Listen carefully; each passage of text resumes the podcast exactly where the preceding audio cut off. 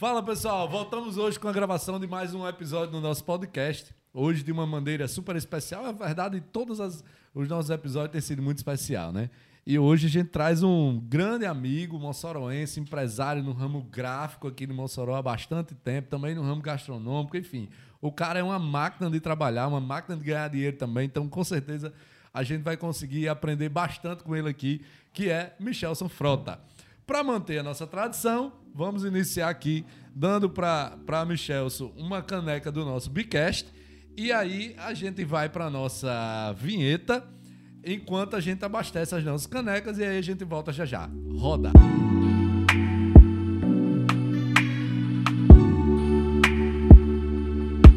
Voltamos então com nossas canecas devidamente abastecidas e hoje, além de Michelson Frota, temos também o nosso amigo e companheiro já de outras datas, Lucas Pinheiro, para brindar junto conosco Opa. aqui. Aí, para manter nossa tradição. Michelson, muito obrigado, primeiramente, pelo, pela aceitação do nosso convite.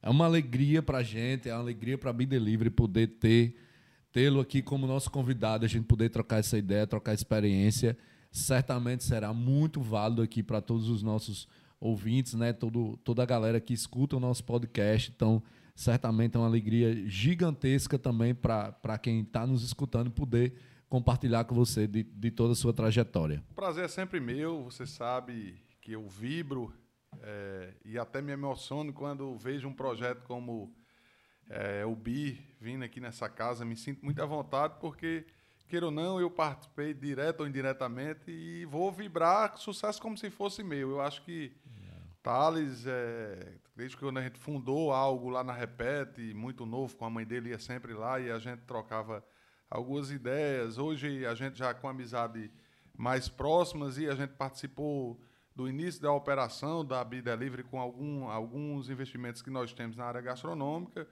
é, viu que realmente tinha esse espaço é, que poderia ser ocupado e aí agora está tomando conta do Brasil. Isso é para mim é importante é, em qualquer case de sucesso que eu venha falar e tenha Mossoró no meio. Eu acho que a Bi hoje é uma referência nesse novo formato de modelo de negócio que está se expandindo cada vez mais no algo tecnológico, no algo digital. Então, assim, eu acho que eu vou me sentir muito à vontade.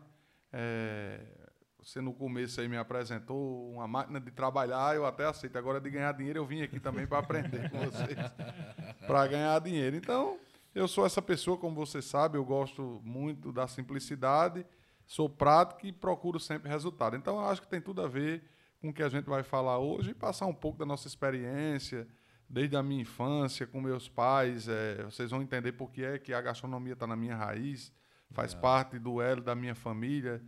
Então, assim, eu vibro, eu tenho valores dentro da minha família, tento esses valores levar para dentro da minha empresa como algo de oportunidade de negócio para que as pessoas tentem se destacar e a gente reconhecer realmente aquelas pessoas que querem fazer o diferencial. Legal. Michel, eu queria começar. É, Michel se dá, repete, né? Como todos, todo mundo sabe.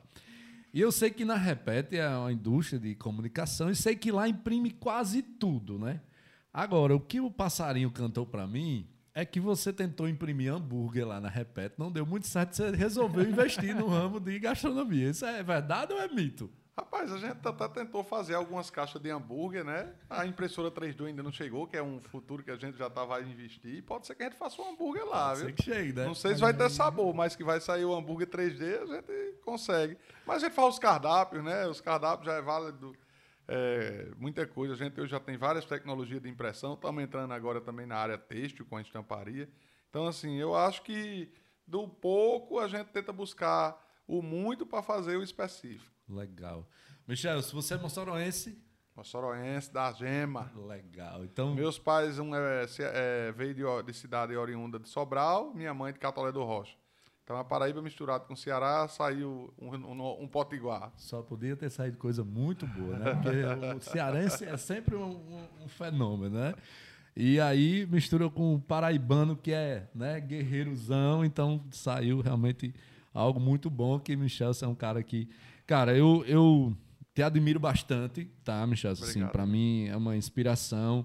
É, como você comentou aqui, desde muito jovem eu, eu conheci Michel, eu acho que tinha, sei lá, eu tinha uns 15 anos de idade, né? É que pouca gente sabe, mas eu já gravei um CD.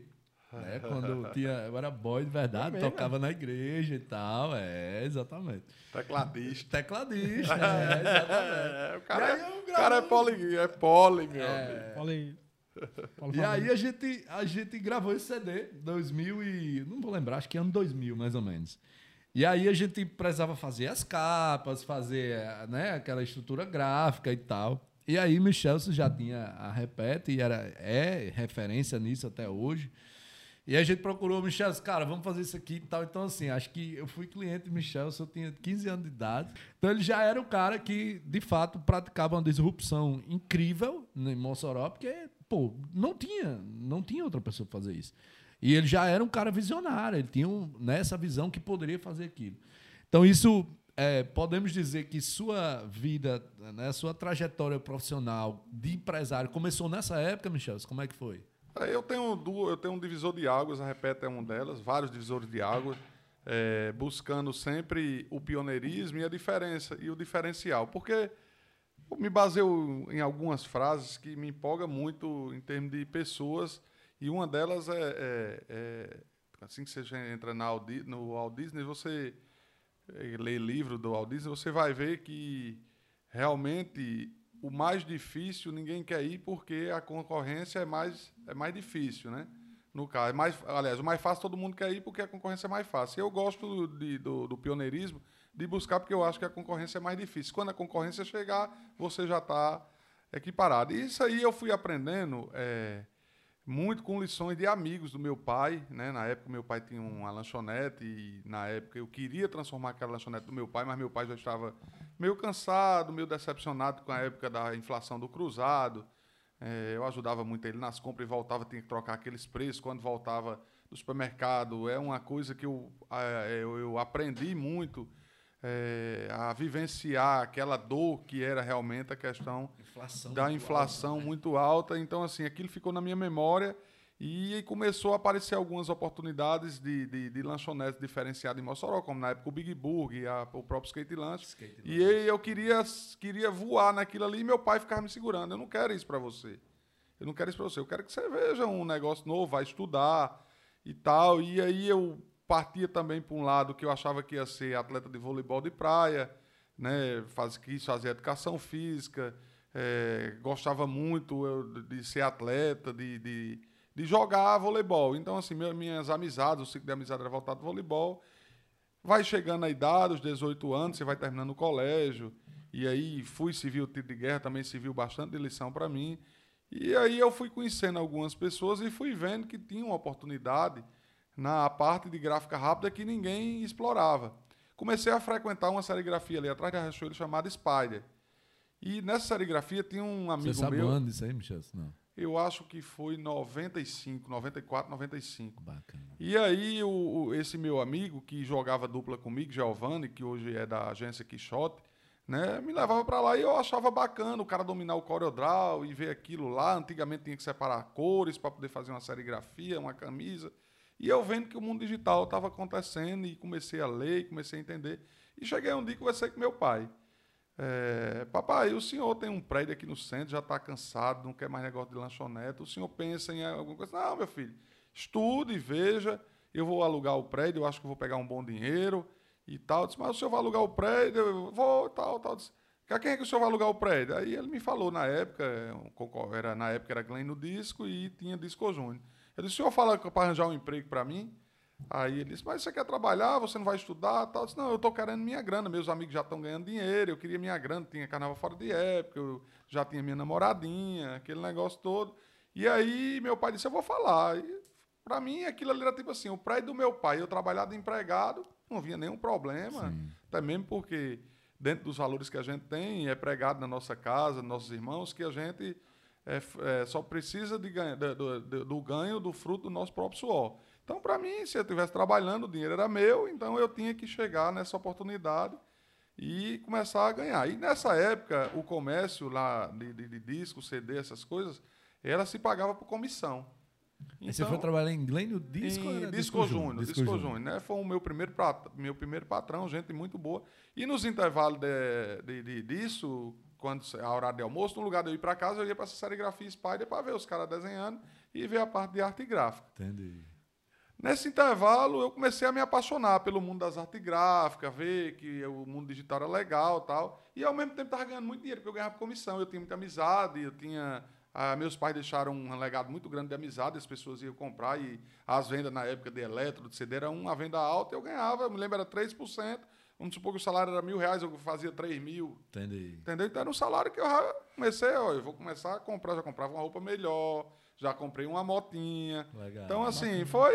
Eu no comércio fui aprendendo até que certo, certo dia eu cheguei para a Giovana e disse: Giovana, eu quero aprender e quero realmente entrar nesse mundo da comunicação visual, da, da, da artes gráficas, né? nem comunicação visual. Tranquilo. E é, o William da Repete, um grande amigo né, que eu tinha na época lá, chegou a, a procurar Giovanni para implementar na Repete a questão de digitação Hum. A questão de artes gráficas para fazer convites, santinho, essas coisas. E Giovanni disse, eu tenho uma pessoa para trabalhar aí, eu acho que ele desenrola tudo e tal. E nessa época, uma, é, Vidal era quem ocupava esse espaço e deu essa oportunidade a mim. É, eu fui conversar com o William, meu muito novo, lembro demais. O William me deu essa oportunidade e assim a gente só fez crescer dentro da Repete. Chega, fez crescendo dentro da Repete, esse mundo de, de, de Na época era muito Xerox, né? É porque assim, a Repete ela teve vários, ela teve vários, vários, várias épocas, né? Ela teve vários divisores também de algo. A primeira Repete cresceu como Carimbos Repete. Sim. Era a primeira carimbeira de Mossoró. Interessante. É, exato. E, e um dos primeiros donos era Misael e depois Rogério Dias é, da Data Rápida também foi sócio e o William entrou na sociedade como Carimbos Repete. Quando houve a, as eleições que Colo ganhou, é, e aqui em Mossoró foi polo, de se colocar. É, é o nome daquelas, daqueles colégios que tem. que é bem. Aqueles Escola colégios. É, não. É, CAIC. CAIC, Sim, os CAICs. Sim. E naquela época não existia planta xerográfica daquela. Era, a gente fazia, chamava heliográfica. Então a Repete já teve essa fase heliográfica. E depois houve um, um, um reajuste é, também que os livros ficaram muito caros e as pessoas queriam xerocar livro Sim. e era metade do preço um livro e as escolas liberaram para as pessoas, certo? Uma crise que teve em editora e algumas editoras quebraram e não tinha o livro e tinha que bater a xerox, então a Repete pipocou aí mudou o subtítulo de Repete Cópia. E quando eu entrei, coloquei Repete Design, né? Porque era a área, já era o mundo da gráfica rápida, certo? E aí eu comecei com o sócio de Willam, né? É, namorei com a filha dele, a gente noivou, casou, teve filho. E aí eu fiquei com o departamento dessa empresa, né? dessa parte da parte da design. A gente começou com o primeiro andar e tal. Nesse intervalo, eh, eu conheci um grande amigo também que veio morar aqui, Marcel, e ele me, me instigou e, e a gente fez do Brava a questão, já que tinha Mossoró Press aqui, do meu primo finado Van, que o mundo seria de adesivo. Porém, a gente tinha que dar passos, que era muito alto os equipamentos, e a gente começou a terceirizar isso com empresas de Recife, de Natal, e aí a Repete foi outro pulo que deu, que Nossa. foi na época de comunicação visual. Sim. E aí a comunicação visual ela tem vários nichos, ela entra para desde o brinde até a sinalização do supermercado, do cartão de visita, e aí a gente foi implementando, começou na garagem da minha mãe, minha mãe cedeu a garagem, e aí a gente foi crescendo, foi crescendo absurdamente, pioneira aqui, pioneiro no estado. A Repete começou a ter birô de coleta em todo o interior do estado, onde a gente começou a pulverizar a máquina e coletava e trazia para Mossoró. Então, assim, era um crescimento. Era um crescimento de mil por cento em faturamento. E a gente foi aproveitando a onda por, pelo pioneirismo, né, pela questão de da não prostituição que o mercado ainda não permitia. Né, a gente viajava muito, eu me lembro que eu ia para todo tipo de feira para poder entender do mercado e chegar aqui e deslumbrar as logomarcas de Mossoró que era feita em tipografia, a gente já levou para o digital, é, Giovanni, que era lá da Spider, eu consegui que ele fosse meu principal design. Aí começamos a introduzir dentro da própria Repeto, o que era uma agência de publicidade que não sabia, Mossoró, uma agência que realmente é, visualizasse a comunicação visual. As agências daqui eram voltadas só apenas para jornal, para mídia. Então, assim, foi uma, uma, mudança muito rápida, muito brusca, que levou quase 25 anos, né? Sim. Então, assim, eu, eu. De quando você entrou na Repete até hoje, dá uns 25. Isso. isso Cara, 25 me lembra muito a história, sabe de quem? De Flávio Augusto. Porque Flávio Augusto ele começou trabalhando, vendendo é, curso de inglês. Sim. E aí ele viu uma oportunidade no mercado, né, um outro nicho de mercado que era inglês para adultos, e aí fundou uma empresa para isso, enquanto que ninguém estava. E aí começou essa expansão exponencial. E me lembra muito a história você contando, é. a história de Flávio Augusto. Teve uma passagem interessante que a gente teve falta de profissional para a gente engajar na Repete, que era os design. Não, não tinha escola de. de eu, eu até pedi ao Senac tudo. Aí eu tinha um sócio que era digitador muito bom. Sócio que, quando a gente começou o negócio, todo mundo a gente chamava de sócio. Vamos botar de sócio aqui, se der certo, continua. Se não der certo, a gente dava um. Certo? E meu irmão que está comigo desde o começo também foi meu primeiro funcionário, Tonhão. A gente passou noites e noites acordada lá, tentando uma máquina só não dar volume para a gente poder pegar corpo. Exato. Aí chegou uma época que a gente não tinha mais como contratar ninguém, porque as pessoas não eram um negócio muito novo.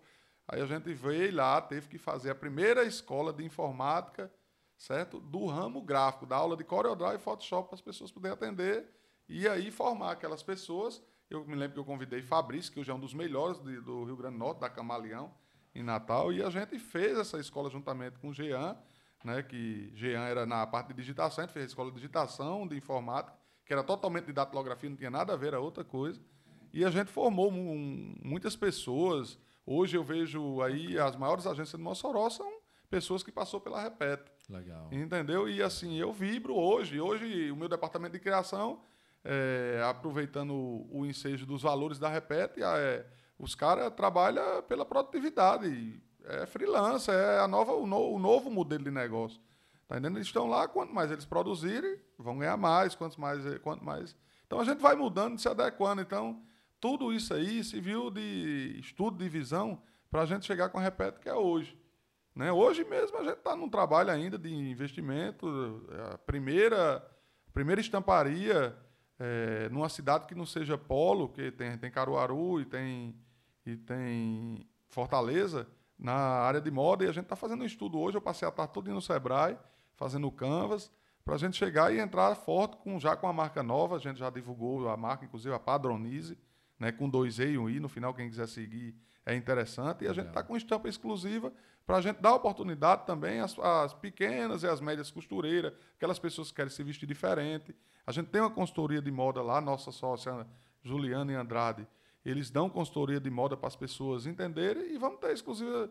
E a estampa exclusiva aí, se você quiser fazer uma estampa exclusiva é, desse melzinho aqui, com abelha, tudo, você vai ter seu Isso é fardamento é exclusivo. Isso é legal. E aí a gente está já rodando com a única calandra, produção já a 2 mil metros. Então, assim, é um negócio interessante. Já, tá, já divulgamos em vários programas de, de audiência e de empreendedorismo, tanto na TCM como na Cidade Oeste. E, assim, sim, é um que a gente acredita, né? A gente acredita, é um diferencial, é um novo Sim. modelo de negócio que se não tem. E aí você pergunta qual o valor desse novo modelo de negócio. O valor, eu creio que é que quando forem copiar a gente, a gente já está mais na frente. Porque não é fácil. A gente vem sofrendo, já faz seis meses para maturar o negócio, que a gente fez um planejamento.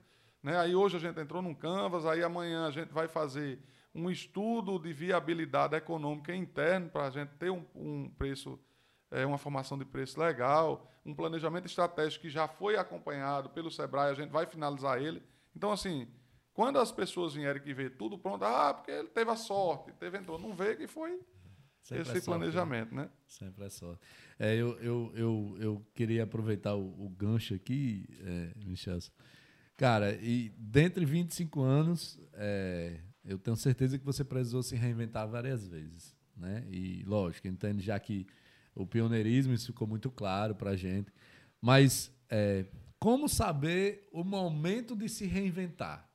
Peraí, hoje, para, para tudo, vamos se reinventar hoje. Existe esse dia ou não? Ou é um trabalho diário?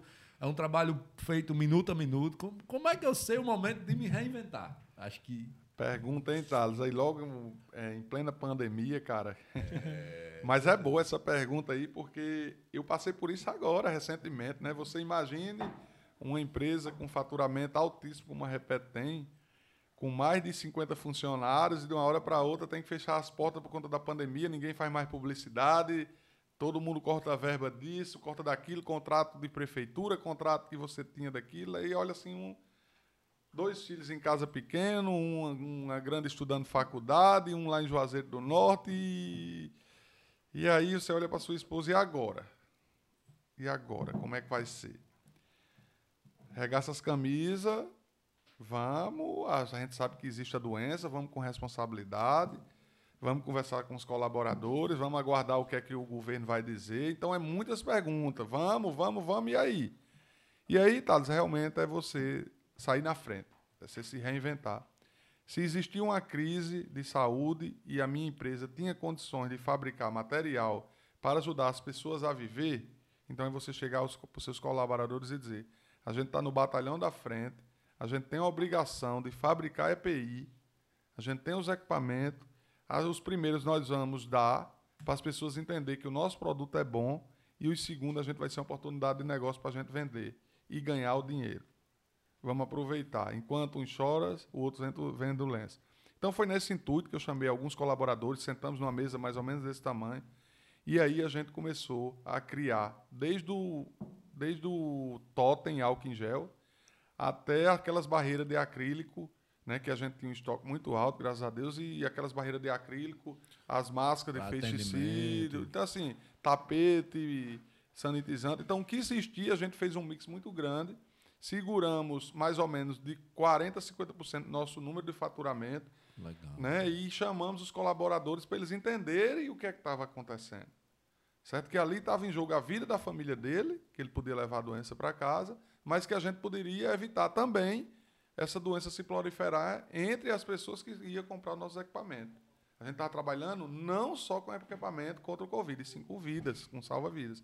Então foi esse momento que a gente teve que se reinventar agora, recentemente. Né?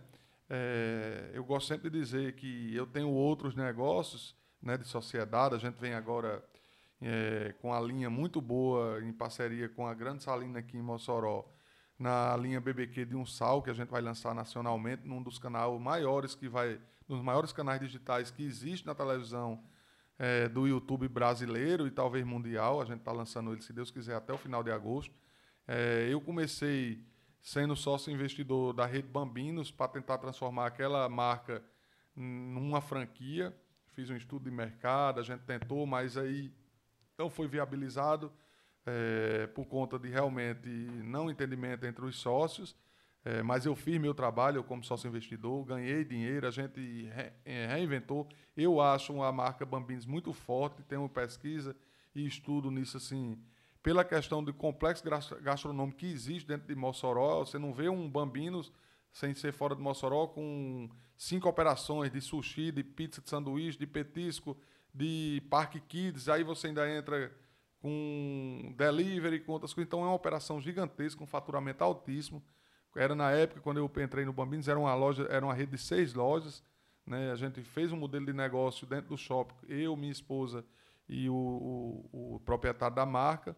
Então a gente fez esse trabalho voltado mais de investimento para o Bambinos, né, porque era a questão de fast food, e intermediária, né, intermediar isso, eu entrei na gastronomia com a questão de uma realização minha com o Comburger, né, meu sócio entende minha língua do Comburger, Givanildo, e nós abrimos uma casa diferenciada, universitária, com hambúrguer na brasa, a primeira de Mossoró, ali ao lado da Repete, com uma pegada bem underground, bem largado, bem pessoa bem à vontade, tomar aquela sua breja, aquele negócio, e, então, intitulamos ela de Galpão. Tanto é que o nome Nossa. é Comboio Galpão. Sim. E logo em seguida nós fizemos algumas viagens, é, São Paulo, tal, para olhar o ramo gastronômico, e a gente entendeu que Mossoró é, comportaria uma linha de American Barbecue com as parrilhas argentinas e abriu aquela nova Betânia, onde você também pega uma pegada underground, onde a sua esposa está é, tá numa academia e você pode se encontrar lá saindo do consultório, você ser advogado, ser profissional liberal, ou você está saindo do seu trabalho, se encontra lá também numa boa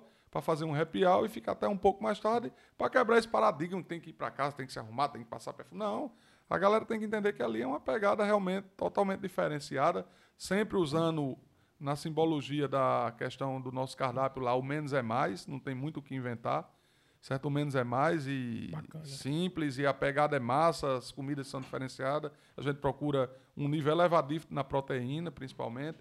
E aí eu vou arretar com alguns planejamentos. A gente tem uns planejamentos aí, é, é, volantes, né? Do, do Comburger Volante, que é, meu sócio está investindo bastante, que é aquela a bike food, né? Legal. É, eu estou com outros planejamentos também em outra área aí que ainda está se estudando e é sigilo, que eu não posso ainda por questão ética e contratual. E vai levando, vai um pouquinho daqui, um pouquinho dali, né, Thales? E... É quando eu falei que o homem é uma máquina de trabalhar, eu É tinha razão, né? O cara tá lá, é repete, é estamparia, é bambinos, é comburger, é essa outra que vem aí que ainda tá em segredo, certamente aí vem um estouro. Então, assim. É. Ainda e- dá tempo de brincar nas competições de American Barbecue, porque a gente é sócio, juntamente com o pessoal do Tchê e do Termas, do Carne e Sal, né? Que é um dos maiores eventos considerado nacionalmente, que a gente participa do roteiro nacional do American Barbecue de competição de churrasco.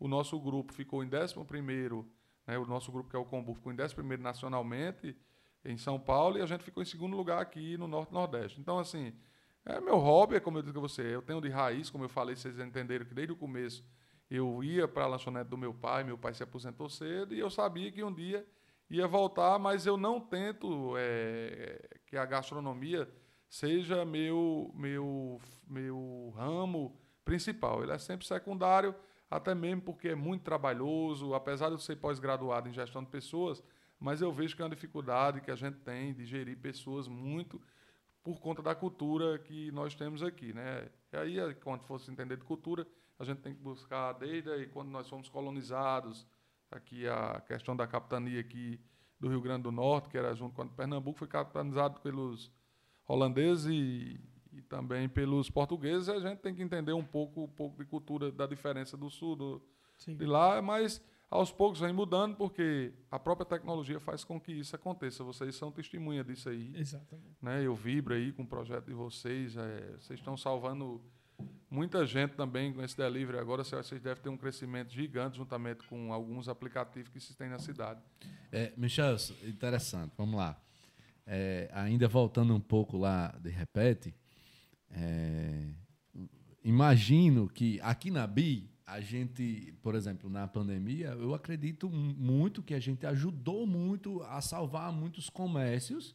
Né? Pô, o cara tinha lá um delivery simples e uma, uma, né, uma porta aberta e teve que virar delivery. O cara não tinha condição de contratar um entregador fixo ali, CLT e tal. Então, ele ia lá, pegava o delivery, fazia as entregas. Então, acredito que a gente salvou muitos comércios nesse sentido. E eu sinto, né, nós todos aqui dentro da BI, nos sentimos muito responsáveis por isso. Eu acho que com a Repete não é diferente. Por exemplo, é, a BI Delivery, quando nasceu, a gente precisou, sei lá, um cartão de visita, precisou de um outdoor, precisou de, enfim, vários tipos de serviços gráficos que a Repete foi lá e foi nosso, nosso parceiro naquele momento. Então, imagine é, o impacto que a Repete traz economicamente para diversos tipos de empresas durante esses 25 anos. Quantas empresas né, a Repete não ajudou a se construir e a se permanecer, a permanecer no mercado com o seu produto? Né? É. Você tem noção disso? Ou, ou você já parou para pensar isso? Cara, olha aí. A gente, nos 20 anos, né, nos, 20, nos 25 anos da Repete, não meus 25 anos. Né? Você, ainda- você ainda não tem 25 anos, né? Então, Não, nos 25 anos da Repete, que a gente até fez grandes eventos, trouxemos palestrantes. A gente, esse ano, a gente- geralmente a gente comemora churrasco. Do jeito que, que- quem escolhe, a gente bota para votação no final do ano, aquela confraternização, troca de presente, amigo secreto, são eles. A gente bota em votação. Quero os colaboradores. quero palestra, tal. Mas É. só que no- nos 25 anos eu preferi não escolher e fiz um treinamento durante uma semana, tipo workshop, né? Legal. Trouxe pessoas de Recife, amigos meus, fiz palestra com o Padre Charles, fiz. Então foi bem legal esses 25 anos. E, e- e isso que você falou aí, a gente chegou num consenso, a, a questão dos meus colaboradores, para chegar a um final do slogan para a gente trabalhar os 25 anos a campanha. Né? E a gente chegou, né? Você sonha e a gente realiza. Bacana. Então, é, geralmente, é, quando a gente tem esse objetivo de você sonhar em ter uma empresa, a primeira coisa que você vai pensar é uma fachada, é um cartão de visita, é a própria criação de uma marca que está na sua mente. E a gente tem como objetivo você sonhar, a gente realizar, a gente tem uma responsabilidade de superar a expectativa desse cliente. Então, quando a gente tem a questão da superação da expectativa desse cliente, a gente vê no brilho do- dos olhos do cliente. Aquele cara que chega lá, eu sempre digo, ó, o cliente que vier fazer um cartão de visita aqui, amanhã ele pode vir para contratar aqui uma campanha de 20 outdoors. Sim. Colocar Eu um acho adesivo que- no carro. Eu acho que a Bi, eu posso até dizer isso aqui, Sim. eu tenho liberdade de dizer a, a, a Thales, quando a gente foi adesivar A primeira moto, um dia ele chegou para mim e disse: Eu quero uma bobina de coisa que eu vou precisar de moto. Eu digo, porra, uma bobina, tá? É, amiga, aqui o negócio cresceu e eu, assim, negócio do dia para noite, tem que tirar o chapéu, né? Tem que tirar os parabéns. Então, assim. A gente chegou a fazer, sei lá, eu comentava lá 2 mil, 3 mil, É, né?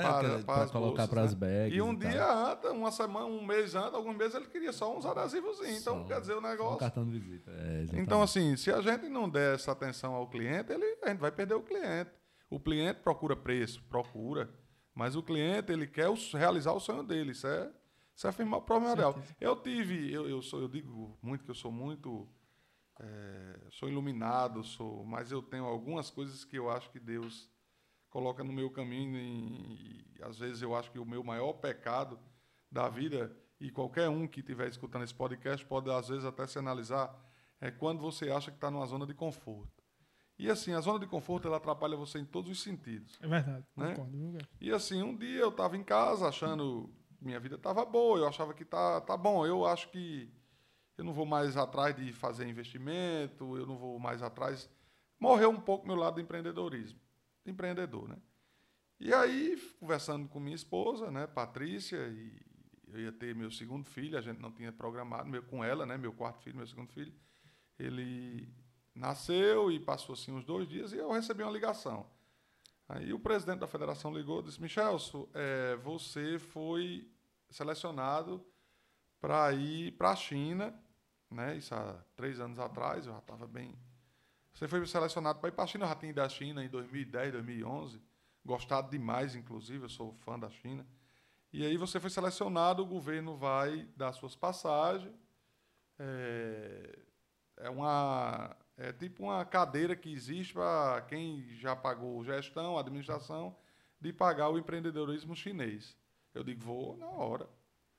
Porque na realidade eu não disse vou na hora. Eu disse, vou combinar com minha esposa, recém-nascida, tal, tal. Ela disse, você não vai perder a oportunidade. Só mas é porque é tão longe. é Só a viagem, quando você se lembra, tal, os pés incha, tal, já fui uma vez. Acho que vou deixar a oportunidade para eles. Não, você vai. Você vai. E aí, Thales, quando eu cheguei na China, eu entendi, eu entendi o que é um país, ele está crescendo dois dígitos num PIB durante um ano. Eu tinha ido em 2011, jamais, eu inclusive fui acompanhado de um grande empresário aqui de Mossoró, Marcelo, da Rida Construtora, e a gente ia trocando muitas ideias, certo? A gente ia trocando muitas ideias. E a gente, o, o que a gente via a mudança lá na China era que não se existia mais a questão de vendedores. A gente foi em várias províncias, estudamos cidades inteligentes, estudamos a questão. eh, eles, na realidade, eles mostram a gente o quanto a China está distribuindo no mundo gente para aprender, para levar. Eu entendia, mas não achava que era tão rápido que existia o cinturão, o cinturão digital na questão de delivery, onde você. Eles têm um planejamento na época que era daqui a cinco anos, qualquer produto da China chegava no Brasil em 48 horas. Entregava na casa da pessoa em qualquer canto do mundo, né? no Brasil não. Então a gente ficava abismado com os números deles. Né? A questão do comércio, onde eu chegava no hotel e eu fazia o pedido pelo celular, comprei um celular lá, fazia um pedido de celular e chegava na carta do correio do, do, do correio, chegava a mensagem, eu ia lá, tirava. Como já tem nos Estados Unidos também, né? na, na Amazon. Então, assim, eu, eu fiquei, porra, meu amigo, se a gente não tiver cuidado quando chegar no Brasil, a gente não, É, não estruturar nossas empresas, e Marcelo olhava para mim, Michel, se a construção civil, olha aqui como é. Você ia numa loja, não tinha vendedor. Tinha consultor de vendas. Por quê? Porque você fazia a venda pela. Você comprava pelo meio digital, ia lá, o pessoal ia dar só a consultoria para você. O arquiteto ia na sua casa, você está entendendo? E a consultoria era dada para você fazer a reforma na China. Então, assim, a gente foi en- entendendo a velocidade da tecnologia que existia na China, o quanto eles aprenderam tão rápido num país que estava vivendo da fome e da pobreza, sim. e reverteu isso em cima de tecnologia. Então, assim, hoje, com a pandemia, nós ganhamos no mínimo, no mínimo, 10 anos de Acho tecnologia. também, Acho também. 10 anos a gente ganhou de tecnologia. Por quê? Porque você era impossível praticamente, vou falar da minha terra, um moçoroense, acreditar que um supermercado virtual ia acontecer Sim. né? Era impossível. Eu tive já de conversar plano de expansão com o Thales e minha preocupação, eu não entendia como era que os donos de supermercado ainda tinham frota própria para fazer delivery. Porque é um absurdo de cara se for botar coisa. E Verdade. Eu chamei Thales, amigo, vamos tentar aqui via federação para mostrar aos caras que é melhor você sentar com ele, acabar isso, porque o cara tinha que ter um ministro dos transportes dentro da empresa dele, tinha que ter um motorista, tinha que ter. E aí os acidentes que a gente via acontecendo, então era melhor ele dar a oportunidade de alguém crescer e ajudar ele. Então, assim, aí a gente começou a ver que a BI foi expandindo, foi na questão do delivery, principalmente da ramo de alimentação, mas podia entrar no ramo de farmácia, entrar no ramo de e aí eu fui conversando isso com o Thales, fui conversando isso com o Thales. E quando você vê o mundo hoje, com o Mercado Livre, eu, eu gosto de cozinhar e tem coisas que aqui em Mossoró não tem, eu consigo comprar hoje pelo Mercado Livre, coisa em São Paulo, que com 36 horas já está aqui com um frete de 20 reais. Eu faço uma feira de coisa importada com frete de 20 reais. Então, assim, ou a gente acorda para o que está acontecendo, ou então a gente vai ser engolido. Né? Ou a gente acorda porque depois que privatizar os Correios, eu acho que é só voar. Sou totalmente a favor da privatização, às vezes sou criticado, certo? Se ela for uma privatização que venha ao que, a, que eu veja o que acontece nos outros países que eu ando. Se você, a cada esquina, você tem uma empresa hoje de logística na China. Toda esquina você tem uma, uma BI na, na esquina. Então, uhum. quer dizer, é, vocês saíram na frente, eu acho que vocês estão de parabéns, vocês estão estudando tecnologia, eu vejo que vocês estão realmente é, a, algo aquém. Torço para vocês se tornarem primeira moçoroense unicórnio, se Deus assim nos permitir. Eu acho que deve ser a meta de vocês. Trabalhar para isso. Né? Então, assim, a minha experiência de vida que eu tenho para contar é uma experiência simples, busco o lado da humildade, certo? Mas que também a gente tem que ficar antenado que o mundo é. ele tá muito rápido, né, tá? Com certeza. Michelson, e aí você falou aí, por exemplo, Thales citou sua vasta experiência não só no, no ramo publicitário, mas também no ramo gastronômico, com várias empresas, né? É, você é um cara muito polivalente, como eu estou vendo, gosta de saber de tudo. É Falta terminar a faculdade de gastronomia, mas vou terminar. só isso que está faltando para ele, né? Falta só, só algumas cadeiras, mas está bem pertinho. Cara, e aí me conta como é essa rotina, cara. Você, tem, você faz faculdade de gastronomia, você tem a Repete, você tem Comburger, seus investimentos. Como é, qual a sua maior é, dificuldade? Assim, qual o seu, seu maior desafio em ter uma rotina como essa? Meu maior desafio é cuidar da minha saúde. Mas agora eu tô no beach tennis, viu? É. Aí, ó, vim, queimei aqui, eu acho que chegou a mensagem da mulher aí já, com raiva, ela é minha incentivadora né? Porque assim, realmente, depois você passa dos 40, você fica um pouco obeso, e aí é realmente a, a, o que a saúde ela ajuda a mente. Isso aí não tenha dúvida disso, e você tem que bastante ter cuidado porque você o, o seu cansaço ele não é físico, ele é mental. É, o corpo ele responde o que a mente manda, né? E aí algumas pessoas é, têm que entender que isso realmente tem que forçar. Mas a questão da organização do nosso tempo, é, o primeiro ponto é a praticidade. Você tem que ser prático. Sim. Certo? Você tem que ser prático. Às vezes você tem que ter uma metodologia né, para isso, para a praticidade, porque é, toda hora eu fico me monitorando na questão de detalhes, né? Porque às vezes você aquela frase que jargão que a gente ah, fulano de tal é, engola um elefante e se engasga com a formiga. Sim. Certo? Então, assim. É, você tem que ter bastante cuidado nisso, porque o, o seu tempo que se consome bom, ele equivale a, digamos assim, a cinco vezes do tempo ruim. É a mesma, é a mesma liturgia que a gente diz que um cliente ruim ocupa o tempo de cinco clientes bons. Se você perder o tempo seu desgaste, sua energia com um cliente ruim, que não existe cliente ruim, mas com um cliente que vale consumir, que você vê que não vai lhe dar retorno, né? Porque aquela ideia de todo cliente é quem manda, não, você tem que é, exatamente, você tem que estudar um pouco o cliente quando você trabalha com gestão de pessoas, para que achar que você vai perder um cliente bom lá na frente. Se você conseguir lapidar esse cliente, excelente. Mas você tentou a primeira vez, não deu certo, a segunda vez não deu certo, a terceira vez não deu certo, é melhor você deixar passar que você está perdendo cliente bom. Isso é um conceito que eu tenho meu, e às vezes eu sou até criticado.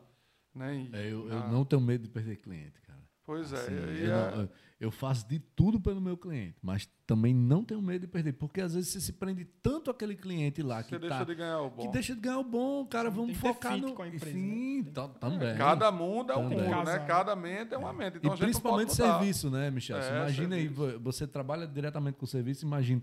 Cara, depois que desgasta ali a relação serviço, é complicado Sim. de você Ah. reverter, né? É melhor também- você buscar um, um, um Mazu novo, né? E também Sim. tem clientes e clientes, e serviço e serviço. Talvez o não seja o melhor serviço para esse cliente e não seja o melhor cliente para esse serviço. Pra esse né? serviço. Tem que casar. E às vezes o meu serviço pode ser, o mesmo serviço pode ser muito bom para outro cliente. E, e uma das coisas que eu observei bem, isso aí serve também para quem está pegando alguns insights né, né, nessa nosso bate-papo, que eu acho que está sendo muito rico, também porque essa empresa faz com que a gente enriqueça bastante esse bate-papo.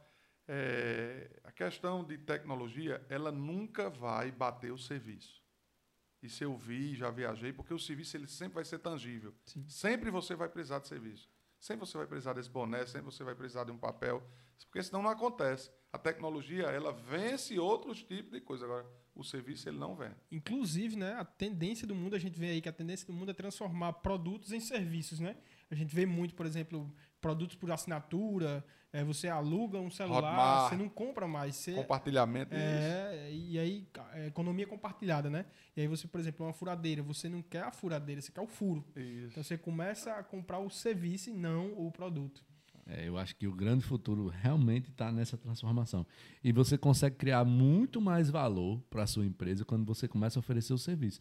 Cara, e principalmente a experiência, né? Ali, pô, hambúrguer todo canto tem. Tem toda esquina tem um hambúrguer para vender. Mas aquele serviço, ou seja, a forma como o cara assou o hambúrguer na, na- no Sim. broiler lá, ou na, na- na churrasqueira e tal. Então, assim, é o serviço no fim do dia que você está vendendo. Uhum. Ou um serviço mais, mais barato, ou um serviço mais caro, mas, tipo, no fim, o cara não quer, o cara quer o, o serviço em si, né? Às vezes a gente existe na, na próprio ser humano uma memória afetiva. Então essa memória afetiva a gente, a afetiva a gente tem que explorar bastante. É, pô, aqui está um exemplo, um exemplo prático que nós temos na nossa cidade. Quando eu era criança, é, a gente comemorava num certo restaurante aqui que fechou, que chamava Flávio, um filé à parmegiana. Lembro então essa memória afetiva ficou em mim Sim. que quando eu passo para um filho meu, ele vai entender isso. E hoje eu, eu adoro o filé parmegiana, que a cozinheira do Flávio hoje está no prato de ouro. E minha filha já sente essa memória afetiva e é louca por filé. Então, assim, é a questão do compartilhamento que você falou, que não tem nada a ver com a economia, mas que se compartilha Sim. no valor que a gente tem para explorar essa memória afetiva. Então, é uma experiência, quando se fala na gastronomia, que as pessoas estão voltando. Ah, aquele sabor da carne da vovó. Ah, aquela sopa lá que eu tomava lá em mamãe. A galinha. A galinha, não sei quê. de onde. Então, assim, é a, a- a que a gente hoje está taxando com o nome raiz, né? Raiz. Entendeu? Então, assim, é Engraçado, são- interessante. São, duas vertentes, né? A gente tá indo para um lado gourmet- gourmetizando, né? Para um lado, e ao mesmo tempo vai sentindo falta ali do, do lado raiz, né? Do negócio. Que a entendeu? gente vai sentir falta daqui uns dias daquele convite que a gente recebe, que hoje é tudo virtual. Sim. Mas a gente, eu já vi um estudo, inclusive da Kodak, que a Kodak foi uma empresa que foi muito prejudicada, que não se atualizou, que as pessoas vão querer ainda a fotografia revelada, que vão querer ainda. Vai chegar, vai chegar, porque tudo, a, a, a curva da vida, ela vai. É, Entendeu? Então, assim, é, eu recebi, agora eu vou, esse final de semana, um casamento. é, rapaz, eu fiquei impressionado com a tecnologia do convite que eu recebi. Até vestir você veste. Até o tipo da roupa que dá e tal, para você não chegar lá feito papangu. Entendi. legal. Entendeu? Então, assim, eu fiquei. Pra primeiro, você assina logo um cartão e paga por esse cartão para mandar pro noivo. Aí você escolhe o modelo do cartão, a frase e tal, e BBB e pronto. Aí já lá tá. Automaticamente já leva você para um site de presente onde tá a lista lá. A lista todinha do presente. E depois dá observação para você chegar lá. Eles vão casar virtualmente ou vão casar Não, vamos casar presencialmente? presencialmente, mas eu fiquei de bobeira, eu fiquei de bobeira. Então, aí vai chegar eh, essa era do convite digital, tal, tal, aí, quando você menos esquecer que você estiver na sua casa, que chegar aquele convitezão que você recebia. Vai ser um diferencial, né? Entendeu? Então as pessoas já têm que se antenar nisso aí, que a tipologia, verdade. até aquelas letras diferenciadas escritas à mão, ela vai voltar. E se torna mais valioso, né? Porque Com quando você cria a certeza. escala numa coisa e ela vira commodity, vamos dizer assim, né? é, quando você tem uma coisa especial, ela vira com muito você- mais, maior valor. Você pega hoje a, a foto, quanto mais pixels na foto, mais né, É. melhor, e as cores e etc. E ao mesmo tempo, ou- uma vez ou outra, você vai lá e posta uma foto preto e branco, porque o charme tá no preto É. e branco. É, Né? Entende como, né? É o looping, né? É, tem, tem filtros aí, como filme antigo Sim, e tal. É, sim. legal, é legal, essa é a pegada. É verdade. Michel, como é que você se enxerga daqui a cinco anos? Vixe, Maria, ainda bem que eu entrei naquela, naquela pauta que eu não posso mais, eu estou de um jeito que eu, eu sou obrigado agora a não entrar mais em zona de conforto, Lá, legal. né? Muito bacana. É, daqui a cinco anos, eu, eu, eu, é, Deus é proveniente, eu estou me dedicando um pouco mais à minha família, a meus filhos, né? Porque é, eu tenho uma filha de 19 anos que praticamente foi só trabalho, trabalho, vi ela crescer e ela está ela tá partindo agora para a área de humanas, ela começou a faculdade de, de, na área de saúde, não gostou e está tá indo para o lado de humanas. É, ela tem um sonho de ser bailarina, igual como eu tenho de voleibol, ela tem de bailarina, então eu não posso brecar Legal. até ela se achar. Né? E aí meu outro filho, de 8 anos, mora fora, mas vem passar aqui. E assim, eu vou dedicar mais o meu tempo à família, é, a um- ter um pouco mais de lazer, né? Porque já estou ultrapassando a barreira dos 43, vou fazer 44. É, a minha esposa, a gente tem uma programação realmente de uma qualidade de vida melhor, mas que jamais vou deixar de empreender. Eu, se eu ver a oportunidade e eu tiver com a saúde financeira é, que dê para me enxergar um, algo lá na frente, eu vejo. Eu, Excelente. Inclusive, venho estudando muito eh, esses meus filhos, principalmente os mais novos, já o mundo das startups. Então, é isso que eu vou tentar estudar mais, né, ler mais sobre isso e ver essas cases para tentar entender até onde isso vai chegar. Entendeu? Eu acho que isso aí tem que ter bastante cuidado, porque as pessoas acham que é fácil. Mas é um mundo que eu vi lá na China de menos de 1% que se torna um unicórnio. Então, assim, é uma batalha muito grande. Eu acho que é um caminho realmente que exige muito foco. O mundo digital, se você não se dedicar 100% a ele, você saindo do foco, você bota a perder seu projeto. A gente às vezes vê, eu já estava até comentando com o Juliano, minha sócia, e com o Andrade, é, a gente vê que as pessoas hoje estão indo muito para a questão de vendas de curso online, venda porque sabe um pouco disso, sabe um pouco daquilo, a questão da, da- da- do coach, a questão das pessoas que sabem cozinhar, as pessoas que sabem jogar. Até próprio eu vi essa semana, recebi um link patrocinado que Galvão Bueno está entrando nessa É onda. Né? Então, assim, não sabe que se não tiver uma imagem agregada, um resultado para o que você está esperando, isso é um tiro no pé. Né? Então, assim, o mundo digital eu até já ensaiei entrar. Eu já ensaiei. Mas para mim entrar, eu teria que abdicar de muitas coisas, inclusive físicas, que eu tenho hoje. Verdade. Entendeu? Então, assim, é uma coisa que eu não vou dizer a você que não entro no futuro no mundo digital. Penso em entrar até como investidor, certo? Thales? Que se precisa, você sabe disso, né? Mas eu acho que eu vou esperar ainda uma oportunidade de negócio, vou ver como é que vai ser a economia. Nós temos eleições daqui a dois anos, né? Eu talvez hoje não tenha mais pretensão de morar fora como eu já tive, né? Quando eu passei agora quase 30 dias, há dois anos atrás na China.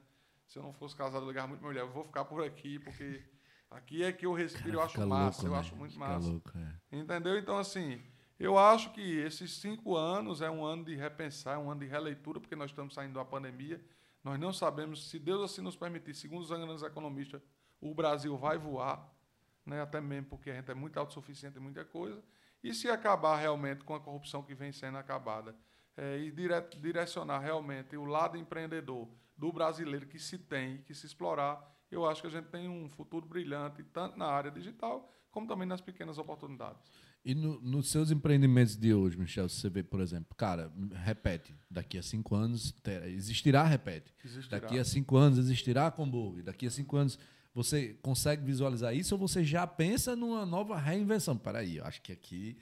Como é que você pensa? Como é que você Rapaz, visualiza isso Eu hoje? visualizo, desde, da- desde o início da conversa da nossa essência, eu, via, eu visualizo a coisa desde a raiz até o digital. Você deve ter notado nessa minha conversa. Sim. Certeza. Tem o valor raiz e tem o valor digital, sem sombra de dúvida. Tanto é que a gente investiu nos primeiros apps eh, de, de lanche, de Mossoró, de cardápio digital. Foi nós que começamos aqui bem antes de ir para a pandemia. Thales lembra disso. Lembro A gente tem, inclusive, o nosso app com mais de 8, 10 mil eh, usuários baixando ele. Então, É, e aí a gente, a gente tem esse lado digital do atendimento e também tem, por exemplo, hoje eu tenho uma pizza rústica é, para universitário no preço justo, que a massa é fermentada, maturada, mas a pessoa é mesmo que está comendo a massa do trigo feita aqui em Apudi.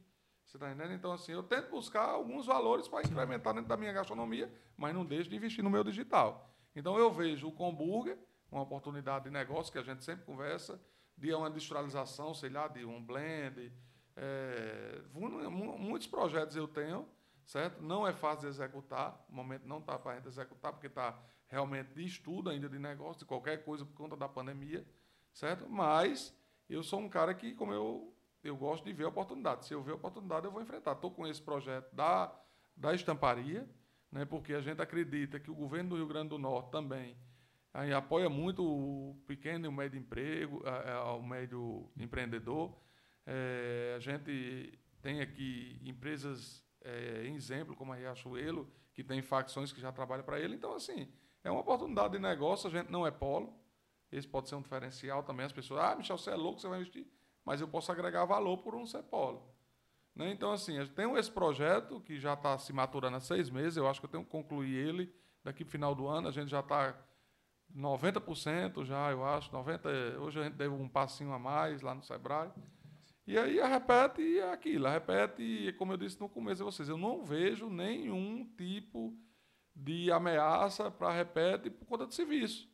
Talvez a ameaça que eu vejo é realmente a qualificação da mão de obra, certo? Mas que a gente vem trabalhando a repete do cartão de visita ao outdoor e a gente vai sempre buscar é, a inovação do negócio.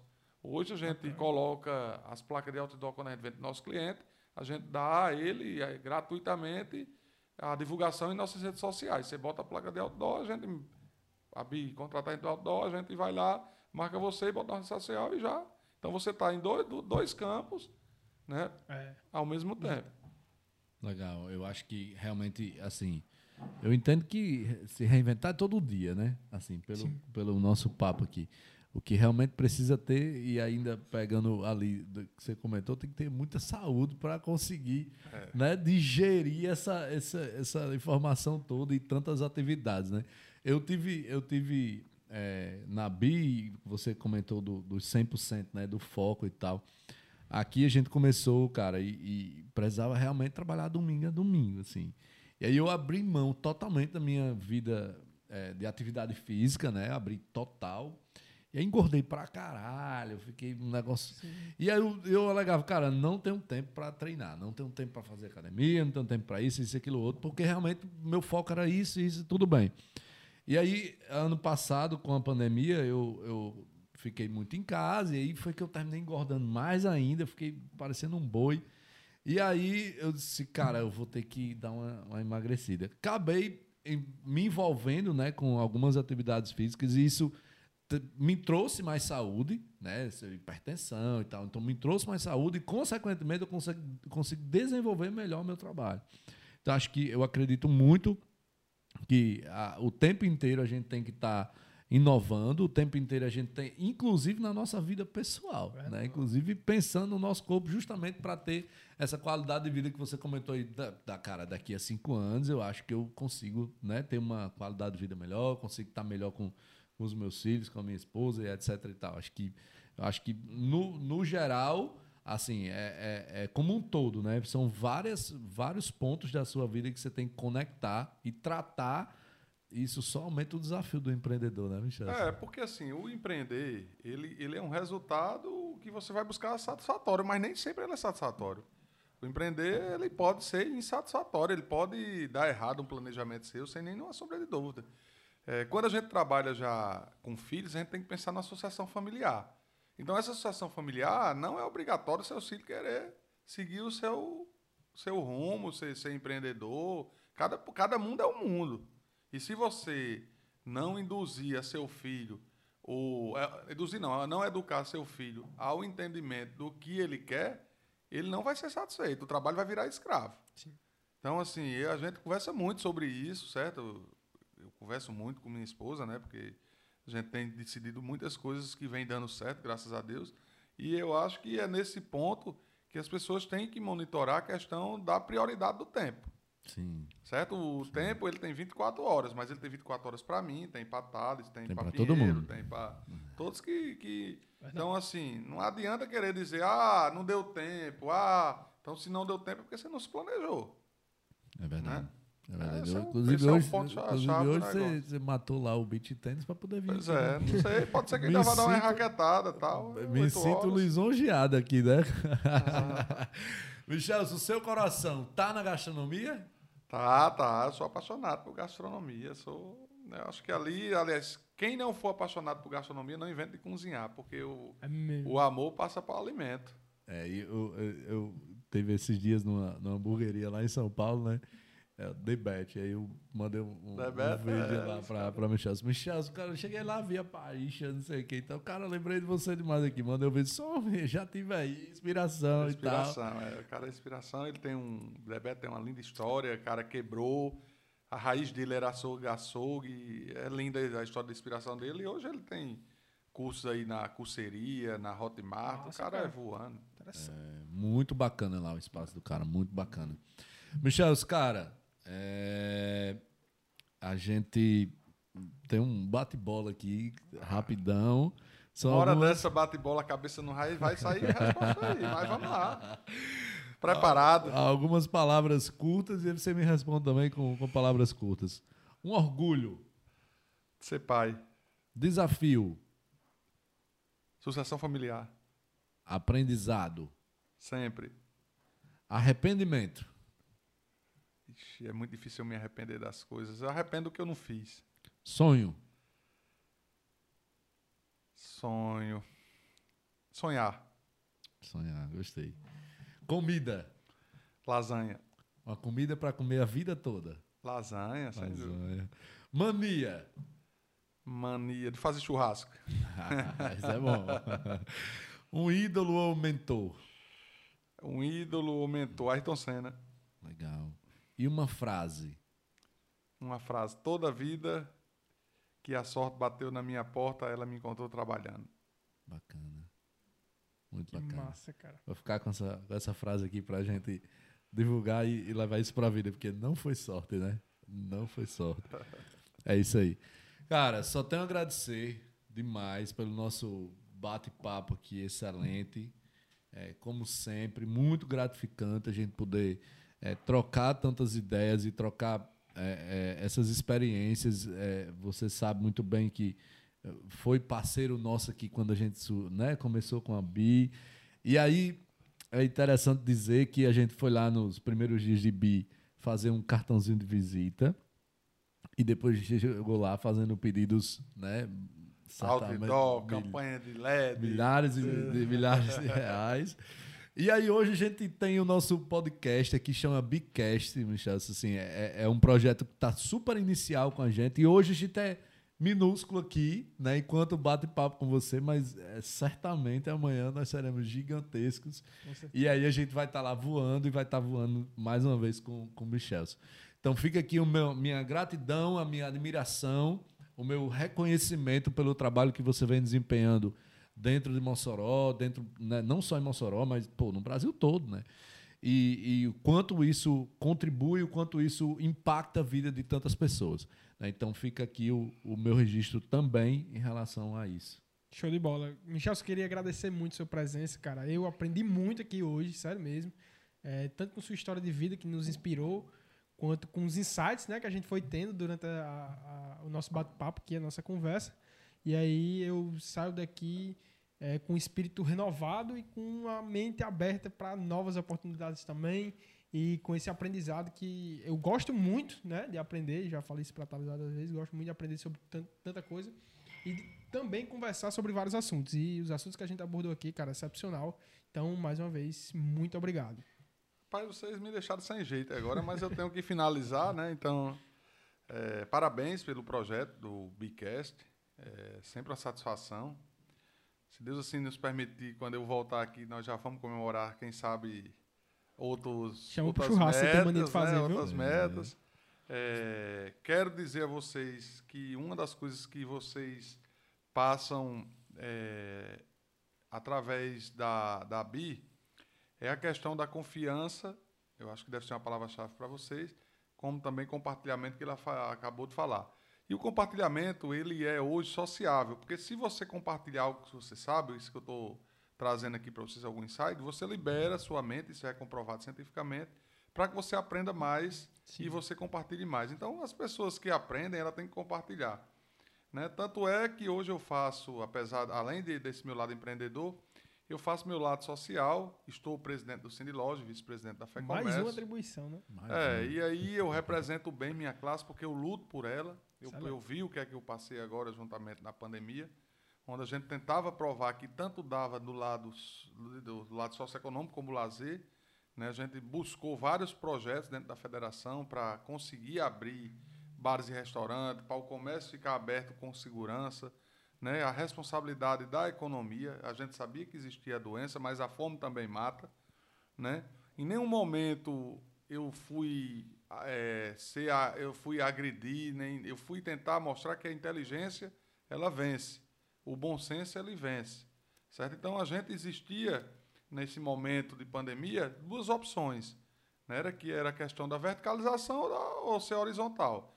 E aí eu achava que a gente, como é, numa guerra, qualquer um, existe a infantaria, existe é, o batalhão de bat a, a, a, o pavilhão que vai na frente da batalha, e nós, nós, os jovens, não poderia deixar jamais a peteca cair como foi em outros países.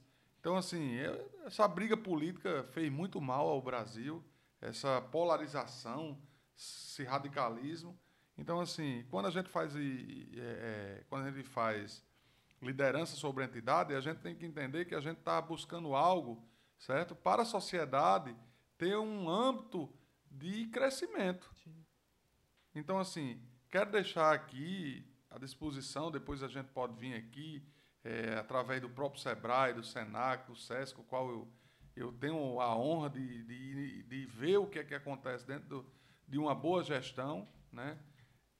Essa, esse exemplo como vocês, como outras empresas que vêm surgindo dentro de Mossoró. Mossoró é, não é à toa que é chamado o país de Mossoró, né? A gente chama país porque aqui a gente luta, Tudo a gente desbrava, aqui, né? é. A gente luta, a gente desbrava. Nós estamos entre duas capitais, a gente tem uma cultura cearense, a gente tem uma cultura norte-rio-grandense, mas que a gente tem a inteligência. Aqui tem grandes mentores, aqui tem grandes empresários, aqui tem todo o lado economicamente forte. A capital econômica do Rio Grande do Norte é Mossoró. Então a gente tem que entender, Thales, de que as pessoas têm que haver esse compartilhamento. Acabou-se aquele negócio de 1900 e custo, de um empresário estar de frente a outro, um pensando em lascar o outro. Não, vamos tentar juntar aqui, nós vamos ganhar junto. Se a gente vai ganhar junto, a gente vai gerar mais emprego, a gente vai gerar mais renda e mais desenvolvimento para a cidade. Sim. Então, assim, é uma era que já passou para trás. Eu acho que, a gente está até conversando hoje, lá no, numa reunião que eu estava no Sebrae, é BZ que chama, né? Zerou a pandemia passou, zero. Vamos agora todo mundo Sim. continuar Exato. e obter o resultado. Legal. Tá certo? Então, o... essa é a experiência que eu tenho para passar. Muito obrigado pelo convite. Eu fico muito, muito à vontade nessa casa, porque eu vi, eu vi nascer, estou vendo crescer e a gente vai sempre colher frutos com vocês, se Deus assim nos permitir. Legal. Quando, quando a gente estava aqui bem no início da BI, mais uma historinha rapidinho, eu disse o seguinte: no dia que a BI fizer um milhão de entregas, eu vou dar um churrasco. Sim. E aí eu vou repetir. E aí o que aconteceu? Cara, isso eu imaginava que ia demorar um ano, né? Pra frente. Disse, ah, daqui um ano eu já vou ter. Não é possível que eu não tenha dinheiro aqui pra patrocinar esse churrasco. Só demorou dois meses. E aí bateu lá um milhão de entregas. Aí eu vou repetir agora no, no, aqui no Bigcast. No dia que o Bigcast atingiu um milhão de views, eu vou dar um churrasco e vou convidar Boa. Michel pra gente fazer lá. O... Eu vou ser o churrasqueiro com Pronto. todo orgulho. Muito bom. Tá batendo. Tá gravado, prometido dessa vez. Prometido. Da outra vez também tava gravado, né, Xaxá? Mas dessa vez tá gravado o áudio, o vídeo. No dia que a gente tiver um milhão de views, vamos, tomara que seja também daqui a dois meses, né? Vamos lá. É isso aí. Cara, é, Michel, nosso Podcast estão em todas as plataformas, né? YouTube. Vamos Spotify, compartilhar, vamos compartilhar. Sim, compartilhar, porque a galera realmente. A palavra é compartilhar, viu, Pinheiro? Aí? É. e aí, é, eu só queria que você deixasse também as pessoas que quiserem encontrar Michel, onde é que encontra? Né? Quais as redes vamos sociais? Lá. É muita rede, né, é? cara? É, uma, é muita rede. Eu sou louco por rede, então vamos lá. Literalmente. É, arroba Michelson Frota, esse é o meu pessoal. É, convido para seguir o arroba Comburga, o arroba padronize, com dois E e um I, e o arroba repete digital. Então, essas são nossas redes. A gente tem alguns canais que vêm é, no YouTube. O meu é Michel Frota, mas eu compartilho tudo. Que algumas as empresas ainda não estão ainda nesse mundo digital. A gente está entrando agora com alguns rios, que é um planejamento que a gente tem do Comburger. Bacana. É, e aí a gente futuramente vai ter alguns canais, algumas plataformas digitais, como a Bi está fazendo aqui com esse podcast, Sim. bater papo e trazer informações porque esse mundo ele é de compartilhamento. Vou voltar Sim. sempre nessa palavra. E quanto mais a gente compartilhar, mais a gente aprende. Isso aí. Então, valeu, Pinheiro, valeu, valeu. Michelso. A gente fica aqui com essa expectativa né, de já o próximo episódio, porque certamente a cada semana a gente vem superando aqui as nossas expectativas né, em relação à, à qualidade do conteúdo que a gente vem divulgando e vem, vem trazendo para todo mundo. E fica o convite aí para você curtir, compartilhar, como diz o Michel, compartilhar bastante, curtir. E é isso aí, beleza? Um grande abraço e até a próxima. Valeu. Valeu.